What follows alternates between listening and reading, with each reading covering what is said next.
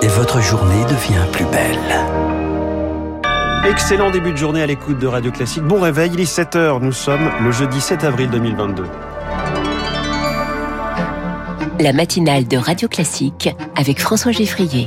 À Shanghai, la politique zéro Covid mise à mal par le variant Omicron. 26 millions d'habitants ont interdiction de sortir de chez eux, pas même sur leur palier. Toute la ville est désormais verrouillée. L'est de l'Ukraine est sous les bombes. Les civils sont sommés par Kiev de quitter la région devenue la cible prioritaire de Moscou.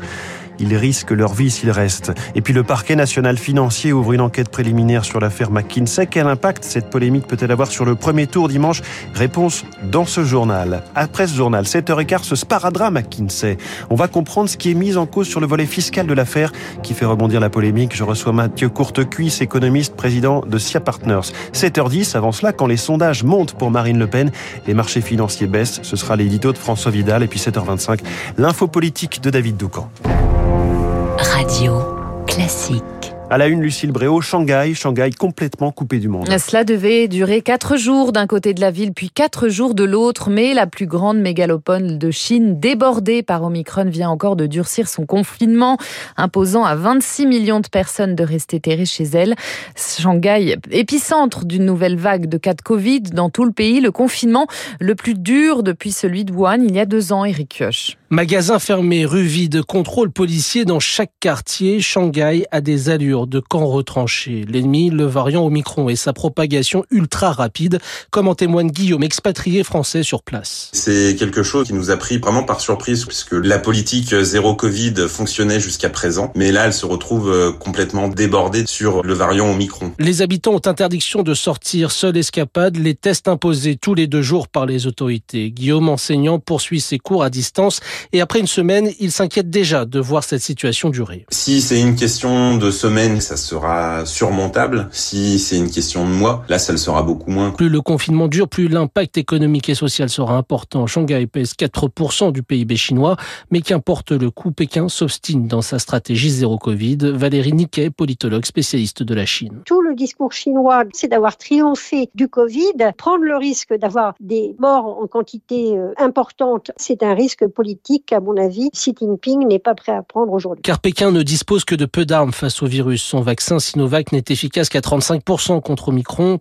Seule solution, tout fermer pour ne pas propager. Mais jusqu'à quand? L'inquiétude des expatriés français de Shanghai et la stratégie zéro Covid à bout de souffle. L'Union européenne, de son côté, vient de valider un nouveau rappel pour les plus de 80 ans. C'est déjà possible en France avec les vaccins de Moderna et Pfizer. En Ukraine, l'évacuation du Donbass a commencé. Kiev veut à tout prix évacuer l'est du pays désormais cible prioritaire du Kremlin. Des obus et des roquettes ont frappé hier régulièrement Sverodonetsk, ville la plus à l'est, tenue par l'armée ukrainienne. Un convoi de 7 autobus et de 40 véhicules privés est également arrivé à Saporidja, escorté par la Croix-Rouge. Il transportait 500 personnes fuyant Mariupol. Des civils piégés, c'est ce que Kiev veut éviter à tout prix, selon la politologue Alexandra Goujon, spécialiste de l'Ukraine. Les autorités de Kiev veulent euh, éviter euh, ce qui s'est passé à Mariupol, hein, avec une, population euh, coincée qui a de plus en plus de mal à évacuer. L'idée, c'est d'évacuer euh, pour épargner les populations civiles, ce qui n'a pas été fait sur Mariupol parce que les autorités de Kiev ne pensaient pas que l'armée russe allait se livrer en fait à des bombardements d'infrastructures civiles et, et, bien évidemment à des crimes de guerre, comme on peut le voir aujourd'hui. Il y a une, une population qui est terrorisée, une population qui est martyrisée. Kiev prend en compte hein, ce danger-là. Un propos recueilli par Marc Tédé. En parallèle, les États-Unis viennent d'annoncer une nouvelle salve de sanctions contre Moscou, sanctions qualifiées de dévastatrices. Elles s'appliquent entre autres aux grandes banques russes. Elles visent aussi les deux filles de Vladimir Poutine. Les 27 discutent toujours d'éventuelles sanctions sur les hydrocarbures.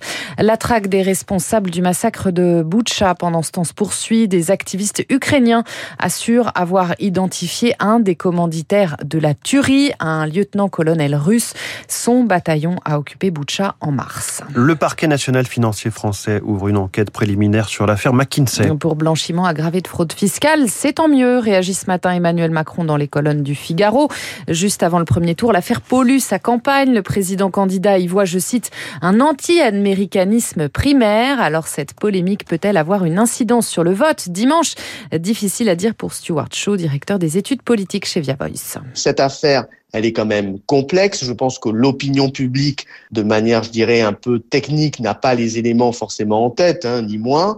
Pour autant, c'est l'image que cela dégage de président euh, surplombant, déconnecté, président de ce petit monde des affaires, de la finance, dont il n'a pas réussi aujourd'hui encore, après cinq ans, à se défaire. La difficulté actuellement du président de la République, c'est de créer une campagne désirable euh, et d'aller convaincre des électeurs qui seraient indécis, ça peut peser. Un propos recueilli par Augustin Lefebvre, une enquête enfin salueux Éric Zemmour, Fabien Roussel et Nicolas Dupont-Aignan. Il était temps pour Valérie Pécresse. Le président candidat invité par ailleurs de TF1 hier soir, il promet d'indexer les retraites sur l'inflation dès cet été et non le 1er janvier s'il est réélu. Il peut aussi compter sur un soutien de plus ce matin, celui de l'ancien ministre Jean-Louis Borloo.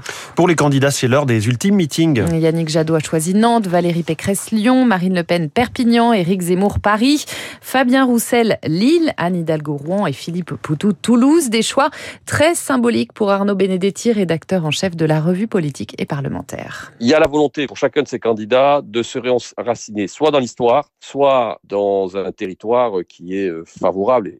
Lorsque Roussel va à Lille, lui, il est euh, dans sa région d'origine. Lille, c'est quand même une culture ouvrière.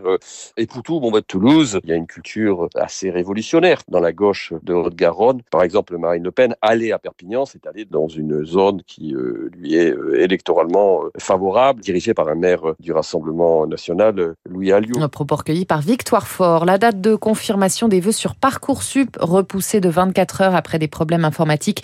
Les lycéens ont finalement jusqu'à demain minuit pour finaliser leur dossier.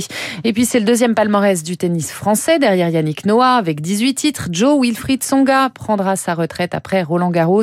L'ancien numéro 5 mondial tombé au 220e rang sort de 4 années difficiles de blessures. Merci, c'était le journal de 7 heures signé Lucille Bréau. Vous revenez tout à l'heure à 8 heures. Dans un instant, l'édito de François Vidal. L'hypothèse d'une victoire de Marine Le Pen donne des sueurs froides au marché financier. Puis cette question, optimisation fiscale ou pas? Que sont les prix de transfert dont on parle dans l'affaire McKinsey? Mathieu Courtecuisse, économiste, président de SIA Partners et mon